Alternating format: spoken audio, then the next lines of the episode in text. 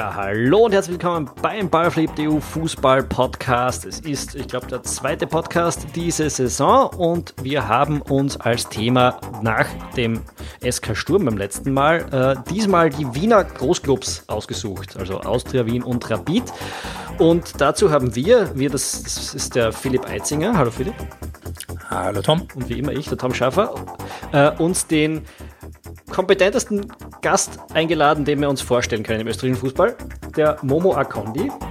Hallo Momo. Ich fühle mich, ich fühle mich sehr geehrt. Ja, äh, falls den Momo jemand nicht kennt, äh, er schreibt Taktikanalysen seit äh, geraumer Zeit bei 90 Minuten, bei Spielverlagerung und jetzt, wie wir vorher gehört haben, ist er auch Co-Trainer von äh, Dreiskirchen in der Regionalliga. Ja, das ist, das ist ganz frisch. Wir, ja, wir haben gesagt, wir reden über die Wiener Großclubs. Fangen wir an mit, ähm, ja, mit Dem Sportclub. Mit, mit dem Sportclub, ja.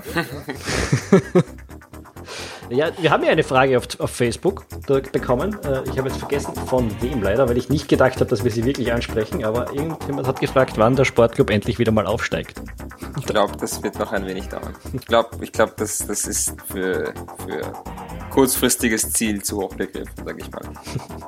Okay, na fangen wir wirklich an äh, mit ja, dem SK Rapid am besten. Der ist mittlerweile schon in einer veritablen Krise, heißt es nach ähm, einem eher ja, stotternden Start mit jetzt auch heute wieder einer Niederlage gegen den Lask. Momo, was sagst du zur Saison von Rapid bis jetzt? Also man muss die Saison von Rapid ist wirklich mal äh, nüchtern betrachten. Das ist das, was mir eigentlich komplett fehlt in der Medienlandschaft. Äh, da wird Rapid eigentlich schon nach Runde 2 totgeredet oder, oder in eine Krise, Krise reingeredet. Und ähm, das ist dann ein bisschen so ein Teufelskreis oder also wirklich so eine selbsterfüllende Prophezeiung. Die Leute äh, haben den Panikbutton immer dabei und, und drücken den Panikknopf bei der ersten Gelegenheit und dann äh, geht das alles seinen Lauf. Und ähm, jetzt haben sie halt wirklich Probleme mit den Spielen gehabt nach dem Europacup. Das ist ein Problem, das wir jetzt wirklich so ansprechen müssen. Die Spiele nach dem Europacup waren nicht gut. Die Rotation, wenn sie es gemacht haben, hat nicht geklappt. Ähm, aber abgesehen davon ist Rapid extrem gut unterwegs. Wenn sie mit ihrer ersten elf spielen, spielen sie meiner Meinung nach einen, einen, einen sehr, sehr guten Fußball, einen der besten im, im Land, also hinter Red Bull finde ich, finde ich sie, finde ich sie top. Ähm, das Problem ist, dass überhaupt keine differenzierte Berichterstattung stattfindet, sondern eher drauf herumgepickt wird und, und dann suchen natürlich alle nach Gründen, weil natürlich man braucht einen Grund oder man sucht eine Erklärung dafür, warum es schlecht läuft. Und dann kommen wir dann immer wieder in diese Mentalitätsgeschichte. Und ähm, ist eigentlich immer off-topic, also man ist nie quasi beim Spiel selbst, niemand, niemand kommt her und erklärt mir, was gegen Alltag schiefgelaufen ist. Oder niemand erklärt mir, was gegen den WRC schiefgelaufen ist, niemand erklärt mir, wie das Spiel an sich war sondern alle kommen dann her und reden zwischen den Spielen darüber, dass die Rapidler kein Herz zeigen. So. Jetzt könnte man jetzt darüber diskutieren. Dann machen wir das. wir haben jetzt, du hast schon gesagt, äh, es sind die Spiele nach dem Europapokal. Das ist vielleicht ein relativ wichtiger Punkt. Äh, es ist ja schon seit Jahren uns öfters aufgefallen, dass, dass jetzt außer Salzburg in den letzten zwei, drei Jahren eigentlich niemand den Kader hat, um wirklich einen Europapokal-Herbst zu spielen und dann auch noch in der Meisterschaft mitzuhalten. Also du meinst, das ist bei Rapid momentan schon ein großes Thema. Ob es ein großes Thema ist, weiß ich jetzt nicht. Ich habe jetzt zwei Beispiele, das ist eine, eine kleine, kleine Auswahl, ähm, um hier eine These zu stellen. Wir haben zwei Spiele und zweimal lief es nicht so gut. Also wenn man jetzt da quasi das Zentrum austauscht, Schwab oder Ljubicic fehlen, Matic spielt, geht, den, geht der Mannschaft automatisch was ab. Jetzt hast du in der Innenverteidigung auch noch Sonnleitner, der jetzt hintereinander spielt eigentlich und ähm, insgesamt läuft es unrund. Das ist ein Punkt, den man ansprechen muss. Mhm. Fangen wir doch einfach gleich mal an mit einer Frage, die uns über Twitter erreicht hat von Light Curves. Ähm, Gibt es bei Rapid sowas wie eine Düricin-Handschrift? Äh, und wenn ja, wie schaut die aus? Wie würdest du die beschreiben? Die Düricin-Handschrift ist, ist, schwer für mich zu sagen. Ich würde sagen, es gibt eine Rapid-Handschrift, die gab es ähm, zu Barisic-Zeiten extrem. Ging auch von, von ihm aus, vom Zocki wahrscheinlich, ähm, und vom, vom Thomas Hickersberger damals einfach äh, den kontinuierlichen Spielaufbau und ähm, An Anzeichen vom Positionsspiel. So, jetzt fragt man sich, warum macht Rapid das? Viele ärgern sich darüber. Das ist ja immer so eine Glaubensfrage, Ballbesitz, Fußball, ja oder nein. Ähm, ich würde diese Debatte eigentlich gern viel, viel nüchterner und viel sachlicher betrachten. Es ist mal komplett Schnuppe, ob du Ballbesitz, Fußball magst oder nicht. Aber wenn du als Rapid zum, zum WRC nach Martersburg oder was weiß ich, wohin in die untere Tabellenhälfte gehst, wirst du mehr Ballbesitz haben. Jetzt kannst du das mögen oder du kannst es nicht mögen, aber du kannst es nicht ändern. Also ist eigentlich ein ganz sinnvoller Ansatz gewesen. Rapid ist Zweiter geworden unter Barisic, macht alles schön Sinn. Dann kam Kanadi und Kanadi hat halt einfach historisch gesehen Mannschaften gehabt, die eben diese Underdogs waren. Das heißt, mein Favorit kommt zu dir und du hast den Ball nicht, auch wenn du ihn willst, auch wenn du Ballbesitz Fußball liebst. Du kriegst den Ball nicht so oft, wie du ihn gern hättest. Also wieder ob du es magst oder nicht, die Realität ist, du hast wenig Ballbesitz. Und der Kanadier hat das perfektioniert und kommt dann zu Rapid und natürlich benutzt er seine erfolgreichen Methoden, weil wenn du als Trainer Erfolg hast, führst du das immer auf deine Arbeit zurück. Das ist ein ganz normaler Prozess, der halt oft problematisch ist für Trainer, dass man natürlich, wenn man Erfolg hat, das mit seiner Arbeit assoziiert. Ich sag's euch, wie es ist, oft hat es nichts mit der eigenen Arbeit zu tun, oft sind es hunderttausend andere Faktoren und deine Arbeit am Platz als Trainer ist nur einer von Hunderten, aber für dich ist es natürlich der wichtigste. Ist ja normal. Im Erfolg wird man emotional und verbindet das Ganze. Außerdem, wie du ja schon gesagt hast, bei anderen Clubs hat es ja funktioniert äh, und, und man kann das ja jetzt nicht von der Hand weisen, dass es dann auch eine Rolle spielt. Nur ob, ob, man dann halt der richtige Typ für diesen Verein ist, ist die Frage. Ne? Man muss sich halt immer überlegen, warum habe ich Erfolg gehabt? Lag es nur an meinen Trainings und meinen Ansprachen? Oder gab es andere Faktoren? Gab es Faktoren, die nicht in meiner Hand lagen? Dann musst du einfach, deswegen ist die Analyse wichtig, deswegen ist die Nachspielanalyse so wichtig, die halt von allen auch immer wieder ins Lächerliche gezogen wird. Warum, ja, nach dem Spiel kann ich klug daherreden. Das stimmt, das ist absolut korrekt. Aber die Sache ist, es passiert so vieles, was der Trainer weder geplant hat, noch gesehen hat, noch verstanden hat, das ist doch ganz normal, weil du stehst an der Seitenlinie und da laufen 22 Leute herum. Das du musst dir vorstellen, da kann ja alles passieren. Und wenn dein Flügelspieler nach 60 Minuten die Nase voll hat von seinem Gegenspieler und ein paar Schritte in die Mitte rückt und plötzlich sich das Spiel anders entwickelt, dann hast du es als Trainer vielleicht gar nicht mitbekommen und dann hat es plötzlich überhaupt keinen äh, Stellenwert, was du jetzt in der Woche trainiert hast, was du ansprachenmäßig hattest, was du vorbereitet hast. Aber ihr habt das Spiel deshalb gewonnen oder wenn der Gegner anders spielt, als du es vorgesehen hast, aber es ist so eine Nuance, dass du es am Spielfeld nicht gemerkt hast. Du glaubst, du hast den Gegner super vorbereitet, aber eigentlich habt ihr gewonnen, weil die anders gespielt haben. Und keine Ahnung, wenn du einen Sechser hast, der gerne in den linken Raum die ganze Zeit spielt, dann kommt das bei Gegner X extrem gut zum Tragen. Aber beim anderen Gegner ist das genau Sackgasse jedes Mal. Also das muss man verstehen, dass es Nuancen gibt. Und deswegen kleiner Exkurs von mir jetzt, äh, ist es wichtig, die Nachanalyse zu machen und zu wissen, was gut und was schlecht ist. Jetzt hat keiner die, äh, seine alten Methoden mitgenommen, will ich nicht verübeln, ich verstehe das, ein Trainer ist stolz auf seine Arbeit.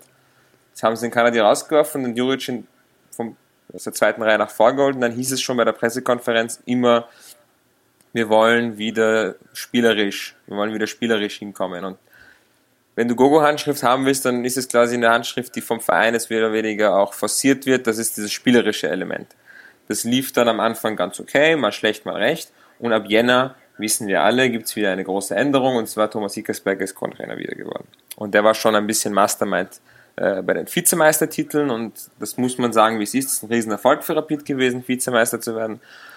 Und man sieht einfach wieder Positionsspiel, Spielaufbau, und ähm, der Versuch mit den Ballbesitzzahlen, die man unweigerlich hat, was anzufangen.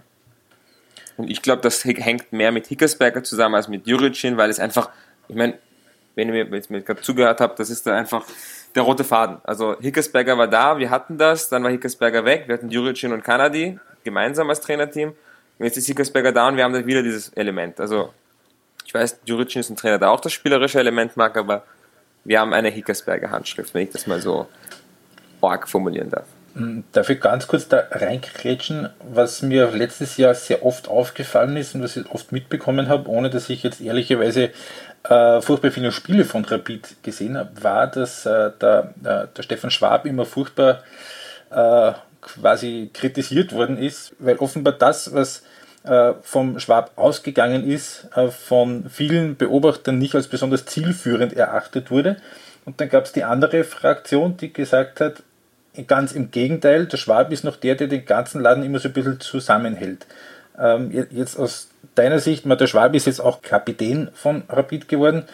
Ähm, wie siehst du seine Rolle innerhalb des Systems und innerhalb des Rapid-Spiels und seine Bedeutung für das Funktionieren oder Nicht-Funktionieren von dem, was Rapid auf dem Feld zeigt?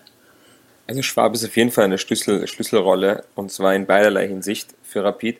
Ich habe vor circa genau einem Jahr eine Analyse gemacht zum Spiel äh, von Rapid.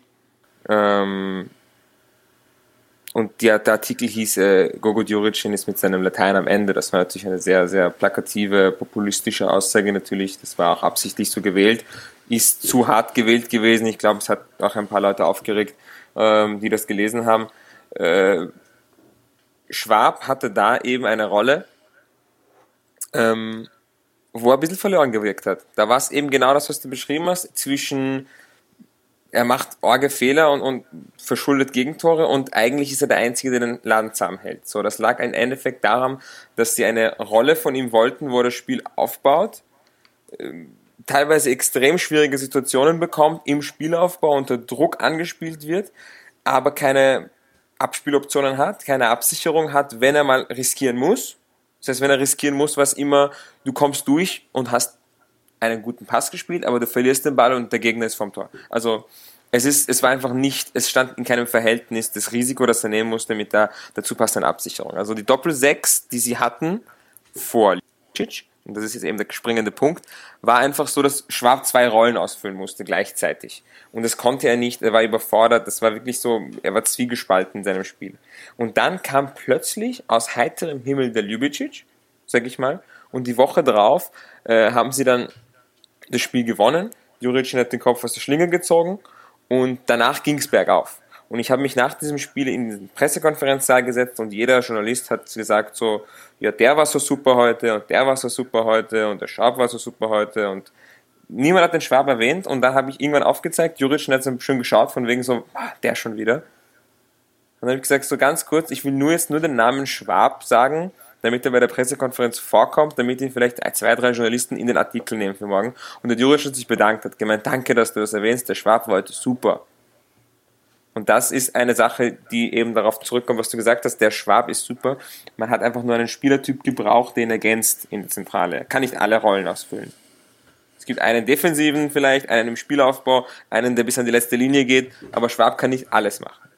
Und da haben sie einfach mit Ljubicic einen perfekten Fang gehabt, der einfach wunderbar ergänzend zu Schwab ist.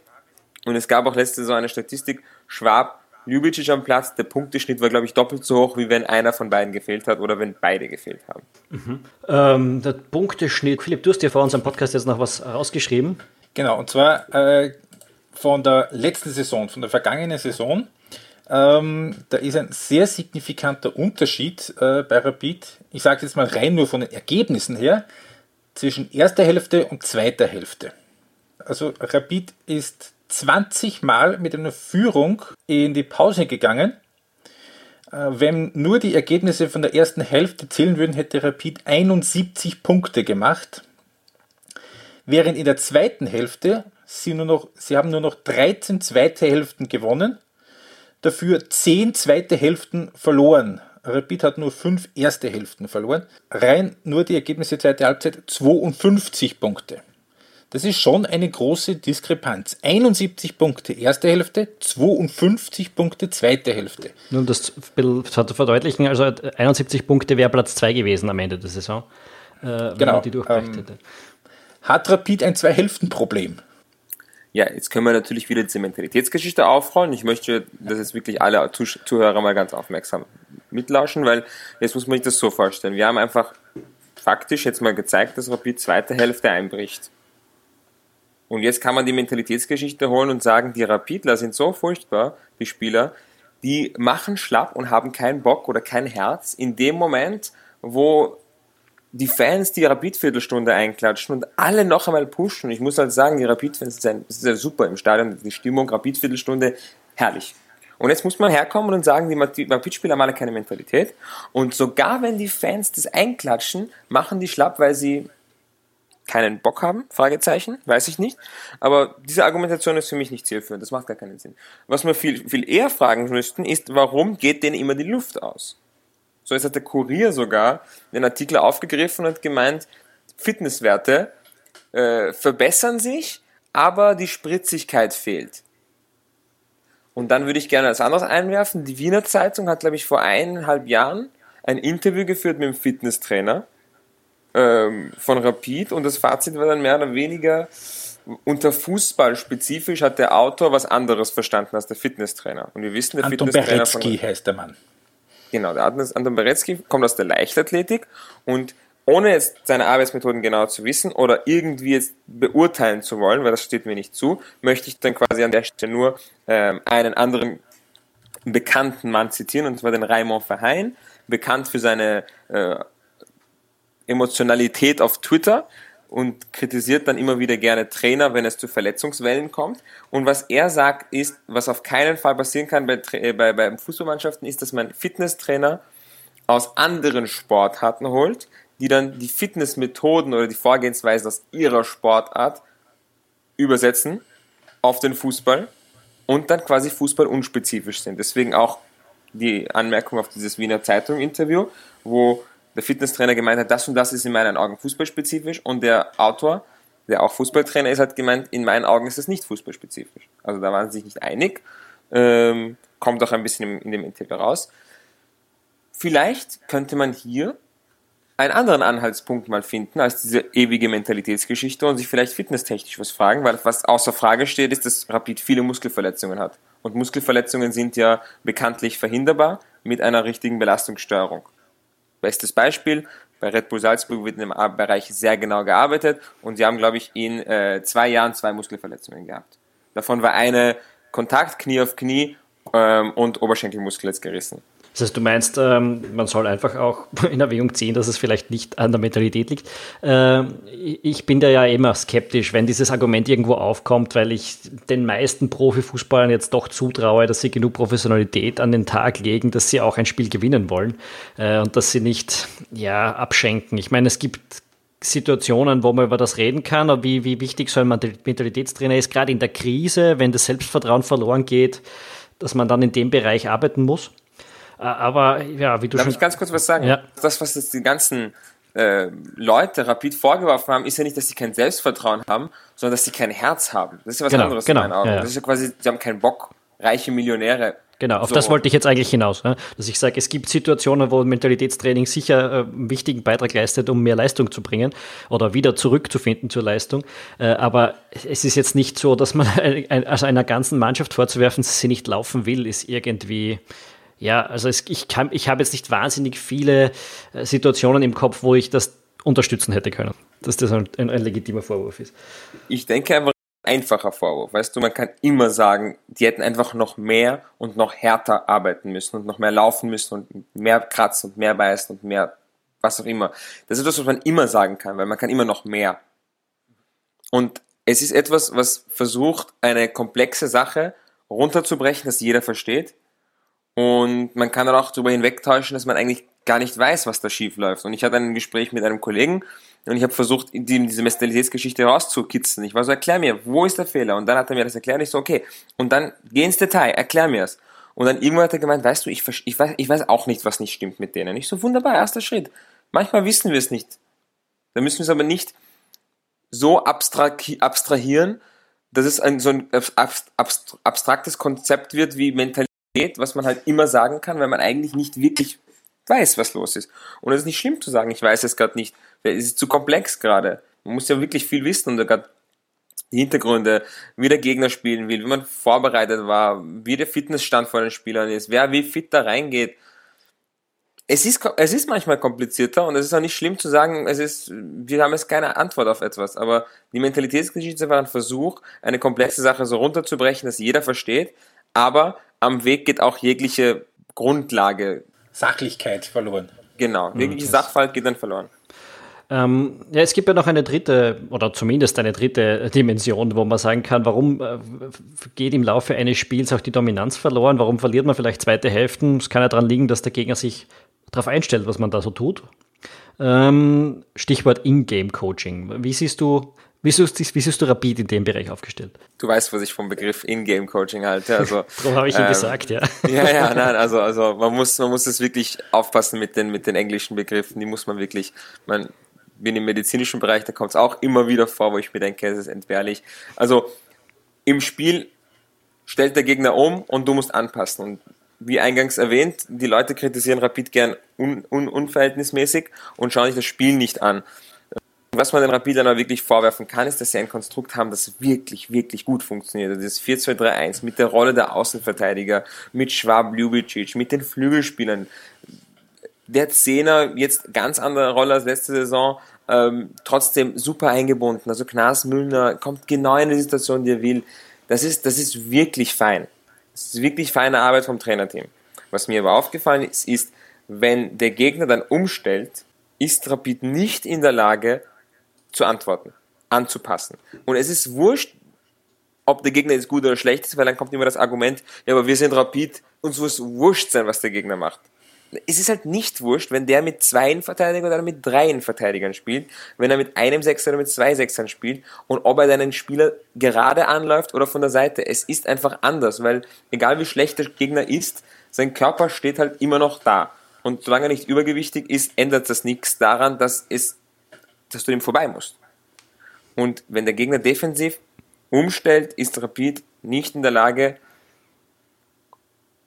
groß genug anzupassen. Ich meine, kleine Anpassungen, was die Außenverteidigerrolle angeht und was die Außenstürmerrollen angeht, da sind sie super, das machen sie super, dann können sie Bolingoli mal vielleicht ein bisschen mehr ins Zentrum rücken lassen oder eher Gegenteil, mehr den Flügel besetzen lassen, also die Breite. Haben wir in der Woche jetzt beides gesehen. Jetzt gegen den Lask ist er oft in der Mitte gewesen, gegen, gegen äh, Slovan Bratislava ist er ganz aktiv über die Seiten gewesen, immer wieder. Hat er überhaupt auch teilweise mehr im linken Mittelfeld als in links hinten gespielt, muss man sagen. Also schon genau. auch eine interessante Rolle. Ja? Und ich würde sagen, solche Sachen sind Mikro, taktische Anpassungen, wenn ich das sagen darf, so kleine Anpassungen. Und dann gibt es makrotaktische Anpassungen, die größer sind einfach. Und die großen Anpassungen gelingen den Rapidlern nicht. Und jetzt kann man natürlich wieder darauf zurückgehen. Hickersberger, Djuricin als, als, als äh, Trainerteam ist einfach so, aufgebaut, dass das, dass, das nicht, dass das nicht klappt, dass man jetzt im Spiel große Umstellungen macht. Und jetzt möchte ich gar nicht mutmaßen, woran das liegt, aber wenn man jetzt das in, in, in Betracht zieht, dass, dass äh, Hickersberger auf jeden Fall fachlich ein, ein, ein, ein, ein Riesen, Riesenhirn ist, also so eine richtige Fabrik ist, und Juricin der Cheftrainer ist, kann man vielleicht dann einen Schlüssel ziehen. Möchte ich jetzt quasi der Fantasie des, des, des Zuhörers überlassen. Aber man kann den Rapidlern vorwerfen, dass sie in der zweiten Hälfte eingehen, die richtigen Anpassungen verpassen und nach Europacup spielen. Ähm, die Rotation nicht wegstecken. Alles andere ist unsachlich, unverhältnismäßig und da machen sich manche Kollegen von uns einfach die Arbeit zu leicht. Ich da Vielleicht auch, um alle hm? erreichen zu können. Da möchte ich ganz kurz, ähm, ja. äh, kurz zitieren, einen Tweet vom, äh, vom, vom Slowan-Spiel von Matthias äh, Matkü. Anekdote, Zitat, Anekdote, die mich gestern fast ein wenig begeistert hat. Circa 83. Minute, Potzmann sprintet über halbes Feld zur Bank und, er, und erklärt dem Staff, dass er nach der Einwechslung von Holoschko immer zwei Gegenspieler bei Flanken hat. Umgehend holt Juricin Mülldür zu sich und stellt auf Fünferkette um. Gut. das ist ein sehr guter Punkt fürs Ingame-Coaching. Ich würde ah, vielleicht. Ah, erwischt. Das wäre eine sehr gute äh, Anekdote fürs, für die Anpassungen. Ich würde aber vielleicht noch argumentieren, dass das auch eine Mikroumstellung ist. Die gelingt in der Regel den Rapidlern ja ganz gut. Solche Umstellungen, dass man dann quasi am, am Flügel nicht na, äh, Unterzahl ist, das, das kriegt man schon ganz gut hin. Aber das ist absolut richtig. Okay, aber du meinst, dass zwischen den Spielen die Arbeit eigentlich gut funktioniert bei Rapid. Es gibt auch da einen Tweet, der ein bisschen ein Hinweis auf das ist. Es, ähm, ich bin über den Andreas Heidenreich vom Kurier drauf gestoßen, ähm, dass der, der Julian Nagelsmann äh, eine Pressekonferenz gegeben hat, jetzt dieser, irgendwann dieser Tage, äh, wo er Rapid explizit Genau, wo er Rapid explizit dafür gelobt hat, was Joelinton ähm, dort so mitgegeben wurde, also wie er dort weiterentwickelt wurde und so. Ähm, was als Indiz ist, dass im Trainerteam bei Rapid auf jeden Fall zumindest nicht alles äh, schrecklich läuft, so wie es momentan, ja, aber so wie es halt momentan in der öffentlichen Wahrnehmung ein bisschen rüberkommt. Ne? Da kommt man ja in der, in der Wut oder im Frust über die Ergebnisse gerne, würden gerne manche Tabula Rasa machen und alles raus und wieder reinheimen. ähm, also ganz so schlecht dürfte es schon nicht sein. Wie gesagt, mit den Leuten, die Tabula Rasa machen wollen oder die Leute, die sich furchtbar aufregen und alles schlecht reden, mit denen rede ich dann gerne über das Spiel. Weil wenn du mit den, mit den Leuten reden willst, wollen sie über alles reden, außer das Spiel, über Herz, Mentalität und so weiter. Aber wenn du das Spiel selbst befragst, so, okay, was ist gegen Alltag? Was war das Problem? Was, was hat dir nicht gefallen? Mhm. Dann, dann ist man eh gleich in der Sackgasse. Also im Trainerteam von Rapid läuft vieles gut. Die Mannschaft hat ein, ein, ein tolles Gesicht. Die Neuzugänge in der Startelf sind super, finde ich. Und dieses 4-2-3-1 mit den einzelnen Spielerrollen ist sehr gut gewählt und sie spielen super Fußball. Was sie Probleme haben, ist zweite Hälfte, Schrägstrich Fitness, Fragezeichen, Umstellung, Anpassungen im Spiel und jetzt die Rotation als neues Sorgenkind. Kann man da, ähm, kann man da aus diesen Aussagen bei dir rauslesen, dass du guter Dinge bist, dass es für Rapid im Laufe der Saison besser laufen wird noch? Ui, ui, das ist hart. Das, ist, das, ist, das hast du mich erwischt. Also das ist, da haben wir nicht damit gerechnet. Na, es sind, schau, es sind andere Punkte, die im, die in der Öffentlich als die, die in der Öffentlichkeit kritisiert werden. Das ändert nichts daran, dass es große Punkte sind. Es wird sehr gut gearbeitet bei Rapid, davon bin ich überzeugt. Sowohl im sportlichen Bereich, spielerisch, fußballerisch, als auch, sage ich mal, als Neuzugänge und so weiter es geht einfach nicht um die Punkte, die in der Öffentlichkeit beredet werden. Die sind fehl am Platz. Aber die Punkte, die bei Rapid schieflaufen, sind schon nicht äh, zu vernachlässigen und ich schließe nicht aus, dass sie sowas nicht in den Griff kriegen bis Winter. Das, halt, das soll jetzt, will ich jetzt nicht falsch rüberkommen. Also sind schon große Probleme mit den Anpassungen. Ich habe das Gefühl, um ein Spiel vorzubereiten, ist das Trainerteam super, aber im Spiel was umzustellen, da hakt es irgendwo. Von der Kommunikation her, glaube ich, oder von, traut man sich jetzt nicht, was umzustellen, groß oder sowas. Irgendwas läuft schief. Und die Rotationsgeschichte ist auch, auch ein größeres Problem.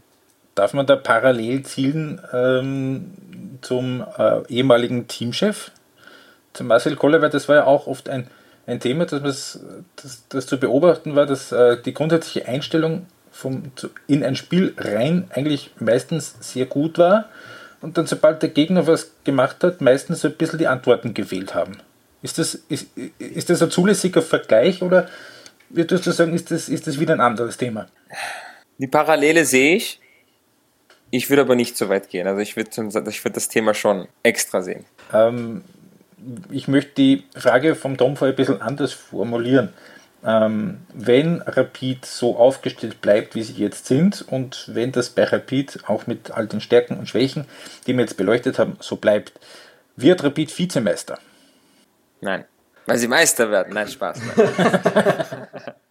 nein, nein, sorry. Witz am Rande. Äh, nein, nein, ich glaube nicht, dass es fünf Vizemeister reicht in der jetzigen Konstellation. Und ich verstehe auch die Rufe nach einer Änderung in dieser Konstellation, wie auch immer die ausschauen mag. Ich mag nur nicht die Gründe, die angewendet werden, weil die machen keinen Sinn. Weil die Leute, da muss man jetzt, das muss man ja zu Ende denken. Die Leute wollen den Juricin rausgeschmissen haben. Aus diversen Gründen, weil er war, weil er anscheinend Landesliga-Coach ist. Das ist ein furchtbarer Vorwurf, den ich überhaupt nicht okay finde und das hat der Juric schon auf keinen Fall verdient.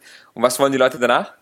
Ja, Jemanden, der die richtig, der, der, richtig annimmt. Die sind alles Prinzessinnen, die muss man alle annehmen. Felix Magath. Na, wollen wir gar nicht die, den Felix Magath suchen. Der Felix Magath, der ist so weit weg, schau paar Kilometer äh. entfernt von Wien, da ist der Kö, das ist ein richtiger Rapidler, der Holz und der wissen, und wir wissen alle, wie Und dann haben wir den gleichen Mist, den wir unter, unter genau. unterm Kanadier ganz genau, Wir wissen ganz genau, wie das enden wird. Da kommt wieder ein Trainer, der mit Ballbesitz bis jetzt nichts an, nichts, nichts zu tun hatte. Aber ich sag nicht, vielleicht hat Küber die geilsten Ideen für den Ballbesitz und ist ein großer Fan davon. Ich komme zu dem, was ich eingangs gesagt habe. Es ist wurscht, ob du Ballbesitz magst oder nicht. Wenn du St. Pölten bist, hast du weniger Ballbesitz wenn du zur Austria kommst. Und wenn du noch so viel versuchst, und Oliver Lederer, ist mein Trainer bei Treskirchen, ist ein großer Fan von Ballbesitzfußball, aber wird es auch nicht schaffen, 60% Ballbesitz zu haben gegen die Austria. Und vielleicht liebt Kübauer den Ballbesitzfußball, aber wenn er dann gegen Sturm spielt, wie letzte Woche, hat er weniger Ballbesitz. Das ist so. Das ist mir wurscht, ob es Ballbesitzfußball magst oder nicht. Ob er tot ist, ob er lebendig ist oder schon wieder gestorben ist. Ob er eine Katze ist mit so vielen Leben, die er schon verloren hat. Es passiert. Ballbesitz ist ein Faktum. Es muss 100% davon geben in einem Spiel. Ja? Deswegen finde ich diese Rufe nach, also diese, diese Ab, äh, wie sagt man, äh, diesen Abgesang auf den Ballbesitzfußball finde ich immer sehr spannend. Weil wo soll der hingehen? Ein bisschen ein anderes Thema, das uns jetzt vom eigentlichen Thema wegführt. Ja. Eine kurze abschließende Frage noch zum Thema Rapid.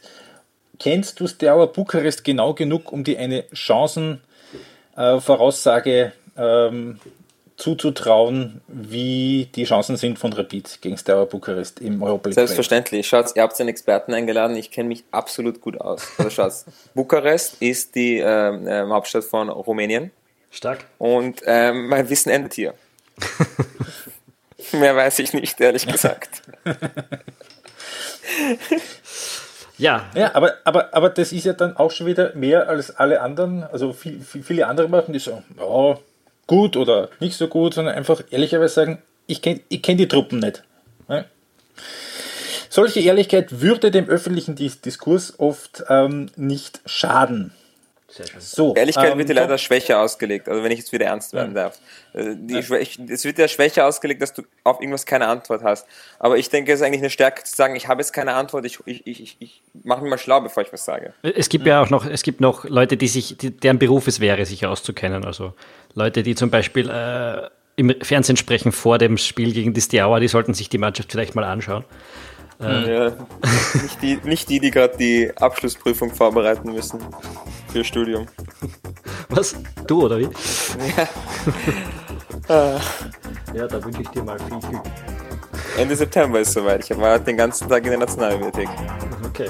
Toi, toi, toi. Du bist schon weiter, als ich jemals gekommen bin in mein Studium. Zumindest viele Jahre dafür gebraucht, um dorthin zu kommen. Wir können dich noch nicht ganz entlassen, wieder zum, zum, äh, zum Lernen, weil wir haben noch einen zweiten Club zu besprechen. Na, heute wird nichts mehr gelernt. Also wir können bis morgen reden, kein Problem. Also ich war heute schon, war heute schon zehn Stunden da, also das reicht. Ja, da geht ja nichts mehr rein. Ja. Ähm, ja, wie gesagt, zweiter Club in Wien soll jetzt keine wertende Reihung sein, liebe Austria-Fans, tut mir leid. Äh, wir haben das Alphabet genommen und haben es umgedreht. Ja, oder, oder es war einfach Zufall. und ähm, ich möchte ganz kurz ähm, an eine Frage anschließen, die ich dir vorhin gestellt habe, wie ich dich gefragt habe, wird Rapid, so wie sie sich die Sache jetzt darstellt, Vizemeister? Hast du gesagt, nein. Eher nein. Jetzt natürlich die nächste Frage, wird es die Austria? Eher ja. ja. Obwohl ich als Privatperson mehr Sympathien für Rapid hege als für die Austria. Also die Rapid-Fans brauchen mich jetzt nicht irgendwie, es tut mir leid, gell? Ich kann mehr mit Rapid anfangen als mit Austria. Also wenn ich sagen würde, wer mich sympathisiert, mit wem ich mehr sympathisiere, aber... Willst du nie für die Austria arbeiten, wenn du da jetzt on the record gehst mit dieser Aussage? Das ist okay, mein Gott, gibt Schlimmeres.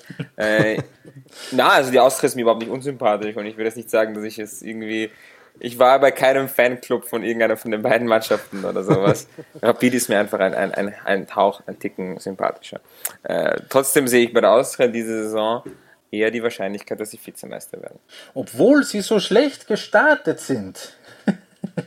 sind sie so schlecht gestartet? Ja, sie sind jetzt einen Punkt vor Rapid. Von den Resultaten, also das war ja schon. Also, uh. Sie haben ein Spiel mehr verloren als Rapid, sagen wir so. Ähm, ja. Ich formuliere es anders. War, ähm, war, auch eher au augenzwinkernd gemeint, diese Frage. Wenn das jetzt vom Tonfall her nicht so rausgekommen doch, doch, sein sollte. Doch. Gehen wir gleich mit einer konkreteren Frage rein. Der Michael Molzer hat uns ähm, geschrieben, ähm, das taktische System von Thomas Letsch bei der Austria ähnelt ja stark dem der Salzburger.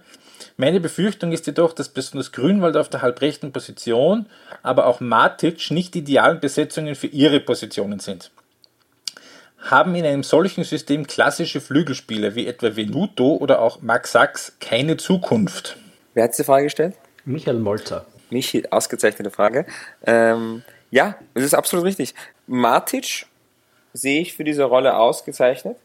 Grünwald wird eine gewisse Anpassung äh, von sich aus, also der Spieler muss sich ein bisschen in diese Rolle angewöhnen, anpassen, ein bisschen umstellen aber auch der Trainer muss schauen, dass er ihn so einsetzt, dass er das spielen kann. Die Achterrolle ist, sagen wir es, anspruchsvoll für einen Spielertyp wie Grünwald, aber nicht, nicht so, dass es nicht ausfüllen kann. Er, er muss es anders machen, als er es bis jetzt gemacht hat und der Trainer äh, muss diese Rolle anders definieren, als es zum Beispiel Marco Rose bei Red Bull Salzburg macht. Aber man, da kann man hinfinden. Matic, finde ich, passt super in diese Rolle rein. Das ist eine Traumrolle für Matic. Und äh, Max Sachs ist eine gute Frage. Was macht Max Sachs bei der Austria? Ich weiß es nicht. Max Sachs ist ein Superspieler, ich finde ihn top. Aber man muss die Frage legitim stellen, wenn die Austria wirklich äh, durchgehend auf eine Raute setzt, ob Max Sachs seinen Platz hat. Natürlich kann man ihn als Stürmer bringen, also einen von zwei Stürmern. Und nachdem die Stürmer oft ausweichen, sie fangen im Zentrum ein, aber sie müssen sehr weit, sehr oft auf die Flügel ausweichen. Ist es schon so, dass Max Sachs da reinpassen kann? Die andere Frage ist halt einfach nur, wie viele Stürmer sie haben. Also wenn man, wenn man jetzt nur vier Stürmer im Kader hätte, zum Beispiel, keine Ahnung, Turgemann, ähm, Edom Wonji, dann Mondschein und dann noch Sachs, dann würde ich sagen, das passt. Das ist nicht, Sachs Flügelposition existiert nicht, aber man kann ihn schon unterbringen. Aber die Realität ist ja ganz eine andere. Wir haben da noch Friesenbichler, wir haben da noch Venuto und ähm, wir haben da noch viele Stürmer bei den Young Violets, die auch das ist kein Anglizismus, Young Violets. Ich kann nicht die jungen Violetten sagen. Das ist ja quasi. Ja, die heißen, die nennen sich wirklich so. Die das kann man jetzt gut Violets. finden oder nicht, aber die nennen sich die Austria Amateure in der zweiten Liga, die nennen sich tatsächlich Young Violets. Warum Und deswegen immer. einfach nur von der schieren Anzahl der Stürmer muss man die Frage stellen, was Max Sachs da machen das soll. Das ist ein Überbleibsel der Wohlfahrt-Ära, oder? Das habe ich eben auch das Gefühl. Der Max Sachs wurde schon im Winter geholt vom Wohlfahrt äh, Wolfer ist in der, äh, in der Zwischenzeit, wie bekannt, äh, Geschichte bei der Austria. Und äh, jetzt mit der neuen Führungsregie sind die Neuzugänge absolut sinnhaftig, also die machen absolut Sinn, was die geholt haben, aber insgesamt die Zusammenstellung des Kaders ist wahrscheinlich nicht ideal. Und ich, ich bin mir auch sicher, die Verantwortlichen wissen das, dass sie da äh, nicht, das, nicht, nicht perfekt zusammengestellt sind. Ähm, du hast es kurz schon angesprochen, Franz Wohlfahrt ähm, welche Rolle siehst du bei Franz Wohlfahrt äh, bei der schwachen letzten Saison? Und wie viel ist Wohlfahrt, wie viel war Fink? Beziehungsweise was ist jetzt beim Duo Moore-Letsch anders oder besser als beim Duo Wohlfahrt-Fink? Also die Frage so kann ich nicht beantworten. Also das ist viel zu viel okay. Spekulation. Aber was ich sagen kann, ist, ähm, was mich interessieren würde, ist, wenn ich das auch ein Thema, das ich schon angesprochen habe, dieses im Erfolg reflektieren, hätte mich interessiert beim Duo Wolfert-Fink, worauf sie ähm, zurückgeführt haben, dass sie Vizemeister wurden. Weil Vizemeistertitel wieder Top-Erfolg für die Austria, muss man sagen. Es ist die Realität, hinter Salzburg Zweiter werden ist ein super Erfolg, darf man nicht schmälern. Und Aber sie haben auch 13 Spiele verloren in der Saison. Ja, Napoli hat alle Punkterekorde gebrochen, ist trotzdem Zweiter geworden. Ja. Also das ist mal so, mal so. Eben, genau das meine ich ja. Es ist, es ist das eine, ob du quasi eine irre gute Saison spielst und halt mehr oder weniger aus einer historischen, ähm, einem historischen Zufall heraus vielleicht die eine Saison erwischt, wo einer noch besser ist, oder ob du 13 von 36 Spielen verlierst und halt mehr oder weniger das Glück hast, dass alle anderen noch blinder sind. Das ist okay, das stimmt, aber die Saison davor, die erste Saison, äh, war ja auch gut mit Fink. Das war ja auch, das sind sie Dritter geworden, das war auch super, finde ich. Mhm. Vor allem, weil sie die Saison davor mit Baumgartner Siebter oder Achter wurden. Siebter. Also generell kann man sagen, Fink war eine Erfolgsstory bei der Austria. Jetzt ist die Sache, warum waren sie eine Erfolgsstory? Sie haben eine gewisse Spielweise gehabt, sehr viel versucht, mit langen Bällen hinter die letzte Linie zu kommen. Die waren zwar gut vorbereitet, aber es gab dann immer so ein Loch im Mittelfeld. Holzhaus ist durch die Gegend gekippt, wo man sich gedacht hat, okay, das ist schon sehr viel auf ihn zugeschnitten. Zweite Saison haben sie extrem viel mit Coyote gespielt. Coyote ist in abhanden mhm. gekommen ja. und sie haben Coyote eigentlich nicht wirklich ersetzt, sondern Mondschein, anderer Spielertyp oder generell nicht so herausragend in den Sachen, die Coyote herausragen konnte. Ähm, war eher so ein Allrounders-Stürmer und da denkt man sich, okay, was ist dem Sportdirektor da genau durch den Kopf gegangen? Und wenn wir uns ehrlich sind, hatten wir auch das Gefühl, dass Fink sich die Frage auch gestellt hat. Und deswegen, deswegen sage ich mal, es ist zu hochgegriffen für mich, das zu beantworten, aber für mich schaut es auch so aus, dass die interne Evaluierung des Erfolges nicht so äh, gut war bei der Austria. Da würde mich ja jetzt, wenn wir jetzt über die Kaderzusammenstellung schon sprechen, jetzt hat die Austria sich im Sommer sehr stark bei Sturm bedient. Wie würdest du dir das erklären? Also ist, ist Sturm vor, im Vorjahr so ähnlich mit dem, was die Austria jetzt machen will? Naja, meine, sie haben sie haben Edom Wonji geholt. Matic. Jago ist jetzt halt verletzt. Nicht direkt, nicht Matic, direkt von der, Matic zählt nicht direkt von, nicht. von Sturm, aber weil, hm, weil das schon ein Jahr her ist, dass er bei Sturm genau. war. Genau, also das okay. zählt es für mich nicht. Scheißengeil spielt nicht, Jago spielt nicht. Äh, Adam Wonja hat im ersten Spiel auch nicht gespielt. Jetzt hat er jetzt, jetzt hat er seinen Doppelpack geschnürt, glaube ich, heute. Ja, aber sie haben die Leute ja nicht gekauft, um nicht zu spielen. Also, ja, ja, schon, schon, schon. Aber, aber ich weiß auch nicht, warum diese Häufung mit Sturm Graz jetzt war. Vielleicht war es einfach der, der Weg einfacher, ähm, den zu holen, von der Sicherheit her. Aber ich finde es ist nicht so dramatisch, wie alle machen. Ich verstehe Scheußen gar nicht. Sage ich mal so. Ich verstehe den Transfer nicht. Ich, ich finde es jetzt auch nicht dramatisch. Ich meine, das ist eh normal mittlerweile, dass sich halt Clubs beim nächst kleineren Club bedienen in der Liga. Äh, und rein budgetär ist die Austria halt so eine halbe Stufe über, über Sturm, schätze ich mal. Ähm, aber die Erklärung, also die würde mich halt schon interessieren, weil ja, das Franco Foda, Heiko Vogel Sturm letzte Saison ist jetzt nicht, was wir jetzt gesagt haben, dieses an Salzburg orientierte Letsch-Austria-Team. Ne? Wieso genau? Ich, ich finde nicht, vor allem unter Foda jetzt nicht. Ich, mein, ich glaube, das ist dann wieder so, dass man, dass man den Letsch hat und Letsch war bei, bei, bei, bei Liefering, deswegen Liefering wird gepresst und zwar nur gepresst anscheinend. Das ist eh gut, weil der Videoanalyst von Liefering hat letztens auf Twitter ein schönes Video gepostet. Für alle, die glauben, bei Liefering wird nur gepresst. Er hat ein schönes Tor mit Spielaufbau drin gehabt. Und ich glaube einfach, dass man ein bisschen voreingenommen ist. Ich weiß, dass bei der Austria, vor allem mit den Co-Trainern, sehr viel Einfluss jetzt, ähm, was Positionsspiel angeht, drinnen ist. Das heißt, da wird viel auf Wert drauf gelegt, was mit dem Ball passiert. Und ich denke, was das angeht, kann man echt nichts falsch machen, wenn man Spieler holt, die einerseits von Franco Foda gecoacht wurden äh, und andererseits von Heiko Vogel gecoacht wurden. Ich glaube, solche Spieler schaden auf keinen Fall.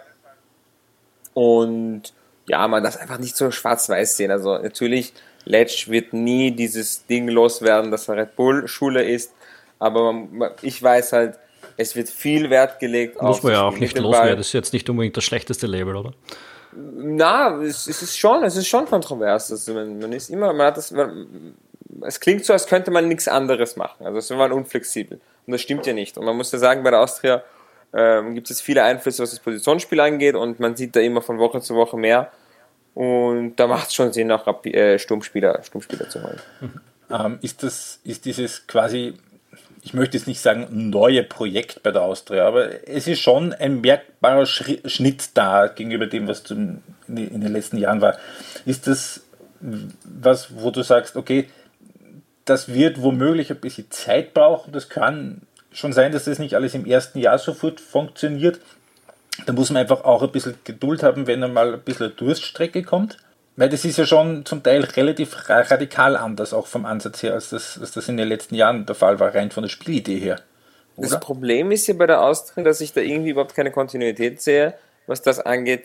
Da wurde ähm, vor Stöger, also was anderes gespielt, dann kam Stöger, dann kam Bielica, wo man sich gedacht hat, wie passt das nach Stöger rein? Und dann kam mit Baumgartner ein ganz anderer Ansatz. Und nach Baumgartner furchtbar in die Hose noch einmal. Ist. Das kann passieren. Und ja. nach Baumgartner kam wieder was ganz anderes mit Fink und jetzt nach Fink kommt wieder genau das Gegenteil mit Ledge. Und ich weiß einfach nicht, warum es immer so Auf und Abs gibt bei dem, bei dem Verein. Was ich sagen kann, ist, dass die jetzige Konstellation auf allen Positionen extrem viel Sinn macht, für mich als Außenstehenden. Und dass ich dem Ganzen auf jeden Fall äh, Zeit geben würde. Und ich glaube, dass das auf jeden Fall eine Erfolgsstory werden kann. Wie du es beschrieben hast, sehr gut, hast mir die Worte aus dem Mund genommen. Es kann eine Durchstrecke geben, es kann nicht alles auf Anhieb klappen. Ähm, aber im Endeffekt, glaube ich, ist das eine sehr, sehr gute ähm, Lösung für die Austria. Ich frage mich, wie der, der, Werdegang dahin war. Das ist ein komischer, nicht nachvollziehbarer, wenn ich ganz ehrlich sein darf. Aber da, wo sie jetzt sind, sind sie gut. Ende also gut, alles zeitlich ganz gut zum Einzug ins renovierte Stadion. Das ist, das ist, na, ich finde nicht. Ich finde, das hätte früher schon passieren müssen. Weil jetzt sind sie in dem Stadion, neue Stadion-Euphorie, aber eigentlich sind sie noch in der Findungsphase. Ja, das ist in Österreich allgemein ein Problem, das es immer wieder gibt, dass irgendwie in den Vereinsstrukturen keine Beständigkeit drinnen steckt. Das heißt, die Leute, die den Verein auf keinen Fall verlassen, weil sie eigentlich halb ehrenamtliche äh, Leute sind, diese Funktionäre, die Präsidenten, ähm, die haben oft nicht wirklich die Kompetenz, um diesen, um diesen Sport äh, voll zu verstehen. Und darum, glaube ich, gibt es immer diese Schwankungen, dass mal, du holst einen Trainer, der sehr stark auf Konter setzt, dann holst du einen Trainer, der sehr stark auf Ballbesitz ist, dann einen, der unglaublich auf, auf, auf Gegenpressing spielt. Und immer irgendwie ergibt das sportlich dann oft gar keinen großen Sinn. Und ich, ich, ich würde das sagen, das ist in Österreich ziemlich überall so gewesen in den letzten Jahren und im ziemlich überall ein Problem gewesen auch. Außer? Ja, Außer. Außer bei Salzburg seit 2012. Korrekt. Ja. Also die haben die Kurve definitiv gekriegt, ja. Von 2005 bis 2012 also genau dasselbe. Da sind sie ja auch, also wie ein, wie ein Schaukelpferd von einem Extrem ins andere dann gekippt, von einem Trainer zum nächsten. Das ist dann geworden mit Ralf Rangnick. Wie Wobei- der dann da das alles ein bisschen in die Hände genommen hat, da ist dann eine Kontinuität reingekommen. Wobei, wobei ich bei der Austria wundert es mich dann schon, weil dahinter ja dann doch auch diese Struktur mit der, mit der ähm, Akademie steckt, wo ja doch beständige Arbeit geleistet wird, die auch erfolgreiche Runs in, in der, äh, im europäischen Wettbewerb damals hatten, als die Austria der Champions League gespielt hat. Insofern ist schon verwunderlich, dass es auch bei dem Club irgendwie so gar nicht funktioniert hat mit einer beständigen Stra ähm, Philosophie. Kommt Wobei, was dann wieder Sinn macht. Jetzt haben sie endlich die Idee gehabt, den Typen, der dafür verantwortlich ist, dass es in den Jugendbereich gut geht, haben sie jetzt hochgehievt. Und ich kann mir halt vorstellen, dass vorher einfach das getrennt war. Von wegen, der macht seine Sache, der macht sie gut, aber der macht sie halt dort und wir machen unser Ding hier. Und jetzt musst du dir einfach nur vorstellen, dass das äh, Rose wechselt zu, keine Ahnung, Real Madrid und äh, Red Bull Salzburg holt dann als Nachfolger einen Typen wie Kanadi oder, oder Kübauer. Das, macht, das würde niemand, das wird niemand verstehen. Das wird auch nie passieren. ähm, nur Und es gibt, es gibt sicher irgendwelche, äh, okay, es gibt keine Legenden, sag ich mal, bei Salzburg, die vor 40 Jahren legendär waren, aber es gibt sicher jemanden, der einen Bezug zu Salzburg hat und Trainer werden könnte. Aber das machen sie nicht. Heimo. Ja. ja, ich meine, der, der Zug ist ein bisschen abgefahren. Sie haben es vielleicht mit Hütter, hm, kann man sagen. Ähm, War schon. Ja, um, um das vorher noch zu konkretisieren, wenn du damit gemeinst, dass der hochgezogen worden ist, ich nehme an, du redest von Ralf Moore. Absolut. Ja, also man soll die Leute, die etwas gut machen, vielleicht ja dann auch ein bisschen hinter dem Vorhang hervorholen. Ähm, ja, Ralf Moore, Ralf Moore, Ralf Moore. Das muss man mal erwähnen jetzt. ja, äh, vielleicht, äh, ja, wenn du recht hast, wird die Austria in den nächsten Jahren vielleicht ein bisschen beständiger, was das anbelangt. Das kann ich wieder nicht sagen. Also, wir, wir, wir sind, also, Was, du weißt es noch nicht, wie es 2020 bei der Austria rennen wird? der Austria traue ich zu, dass in zwei Jahren wieder ganz anders ist. Ja, ja das kann man auch nicht. Tony Polster ist der Trainer. Ich glaube, nach dem, nach dem, was da 2005 war, kann ich mir das fast nicht mehr vorstellen. Aber Ja, das ist wieder ein anderes Thema. Also für die Jüngeren, die sich nicht mehr erinnern können, Toni Polster war damals General, General Manager, Manager. Das weiß sogar ich. bei der, ich, bei der da war ich Stronach elf, da war ich Austria. zehn. Da bist du jung. Sie sind sogar Cupsieger geworden damals. Äh, Das war, glaube ich, sogar das Jahr, wo sie ins UEFA Cup Viertelfinale gekommen sind. Auf Ja, ja, da war Kronstein. endete es, Kron, Kron, genau, Kron, Kronstein und Söndergaard. genau, die waren, Die, irgendwie, die Nachfolger von Jogi Löw bei der Austria. die waren dann im Viertelfinale, ich glaube gegen Parma sind sie wegen Auswärtstorregel ausgeschieden. Nur 0 und 1-1, ja. Katastrophe immer noch. Sauerei. Furchtbar. Ähm, ich hasse die Ähm, Auswärtstorregel seitdem. Ähm, Wobei, und, ähm, und dann in der Liga lief es aber nicht so gut. Na, Liga lief es nicht so gut. Da sind sie dann ähm, sogar in dieser Saison, glaube ich, sogar noch entlassen worden. Äh, in der gleich Liga- nach, nach ein paar Wochen nach dem Parma-Ding. Ja, genau. Ja, Kurz in meinem Archiv nachschauen. Genau. Die Austria trennt sich von Günter Kronsteiner und Lars Söndergaard. Als Trainer-Duo nur übernehmen Frankie Schinkels und Peter Stöger. Ganz schön. Also das war, da, da war ein 0 zu 3 bei Abbruch gegen den GRK, äh, womit die Austria Katastrophe auf Rang 3 abgerutscht ist und schon fünf Punkte Rückstand hatte auf den Tabellenführer. Das war Rapid damals sechs Spiele vor Schluss. Also Ihr merkt, Eine ganz, das sind ganz große andere, Katastrophe, andere ja. Sphären gewesen noch, gell? ja. Und dann Ganz, gab es eben äh, diesen Tony Polster noch die Geschichte, aber gut. Ja, äh, und, und eben um das zu vervollständigen, das endete damals unschön und es endete vor Gericht.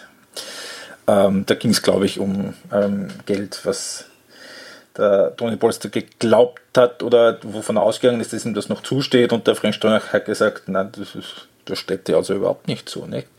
Und eine Frage haben wir noch bekommen ähm, vom Jan Sikurer. Das ist, ähm, das schlägt wieder den Bogen zu beiden Wiener Clubs. Ähm, Momo, was sind für dich die Unterschiede zwischen Letsch und Juricin und wen findest du als Trainer besser? Die Frage habe ich doch schon längst beantwortet. Bitte.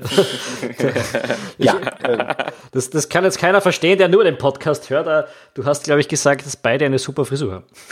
Ja, schon beide haben die gleiche Frisur und das ist äh, ungefähr die Gemeinsamkeiten, die ich habe. Die Ja. haben. Ähm, nein, aber ich, die Frage kann ich noch ernsthaft beantworten. Ich finde die Trainer ähm, abgesehen von der Frisur verbindet die gar nichts, meiner Meinung nach. In meinen Augen sind beide konträr bis zum geht nicht mehr.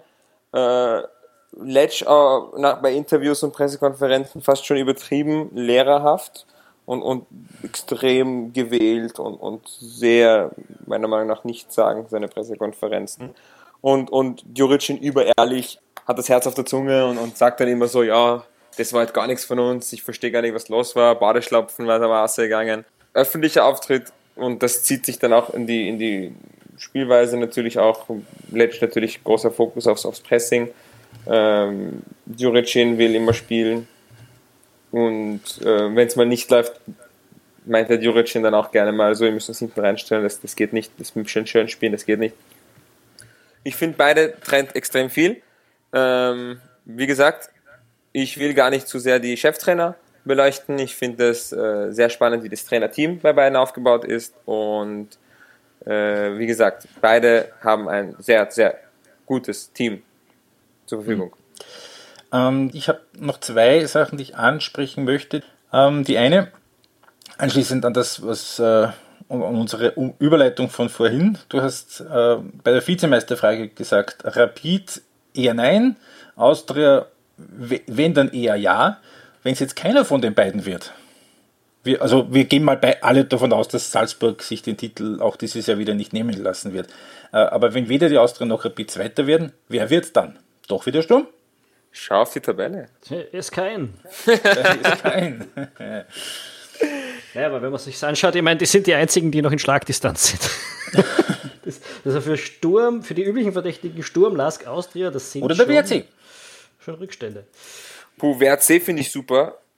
Ilzer. Der Chris Ilzer ist ein, ein Top-Mann. Ich durfte ihn kennenlernen, als ich bei Servus TV eingeladen war. Äh, absolut guter Typ. Also Vizemeister ist hart, wenn man das sagt, aber mhm. oberes Playoff auf jeden Fall. Da bin ich auch ja. voll beim, beim mhm. Tommy Druckeschitz, der hat das auch gesagt, da bin ich voll bei ihm. Ähm, wer Zweiter wird, wenn Austria und Rapid es nicht werden, schaut, es ist, es ist ja eigentlich hirnrissig deppert, dass wir daherkommen und uns am Anfang der Saison irgendwie was über das über, über den Mai da, daherreden. Weil mhm. wenn Sturm Graz noch zweimal Scheiße baut, hauen sie den Trainer aus und holen einen Trainer, der ganz anders spielen lässt und die aber sowas von auf Platz 2 führt. Oder? Ilze. Das hast du jetzt gesagt.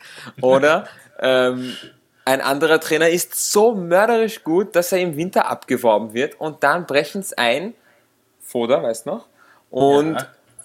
Es ist einfach, oder ein Spieler geht, weißt du, ein sauwichtiger Spieler geht in der Winterperiode, dann ist auch alles im Arsch. Das heißt, Peter das ist, so, das ist so sinnlos, da am Anfang der Saison irgendwelche Voraussagen über, über das Ende der Saison zu machen, weil noch so viel passieren kann.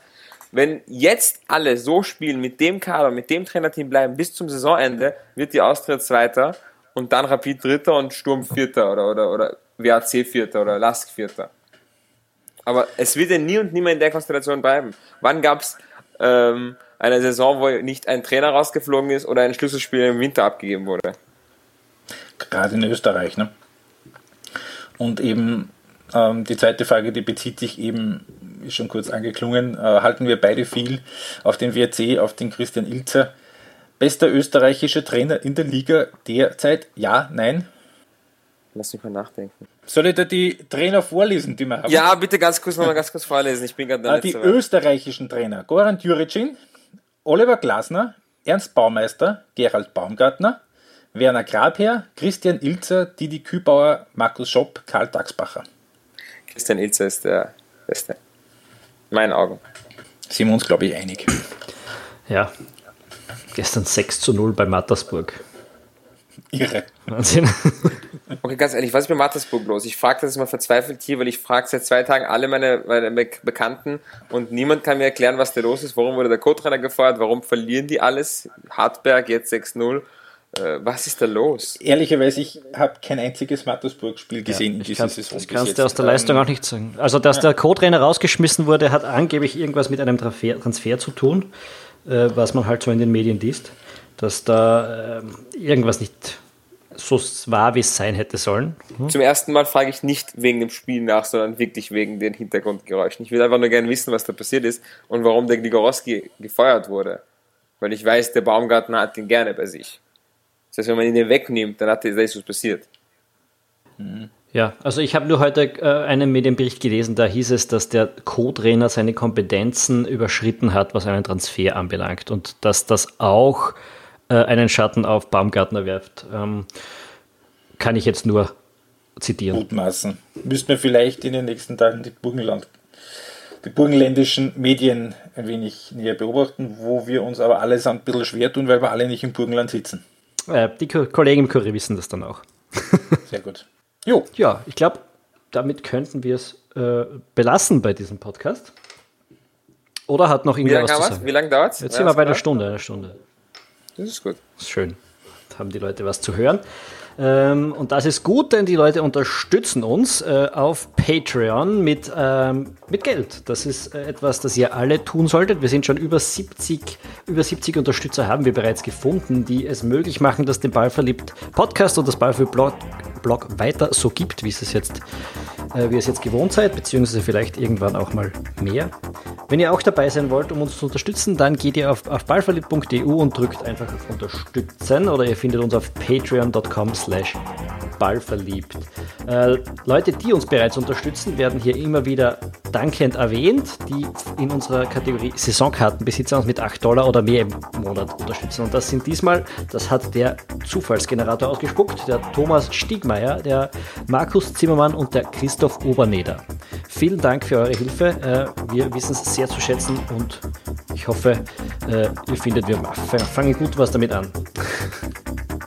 Den nächsten Podcast wird es bestimmt auch bald geben. Also ich habe dringend vor, mal was über die Premier League zu machen, deren Saison jetzt auch schon begonnen hat.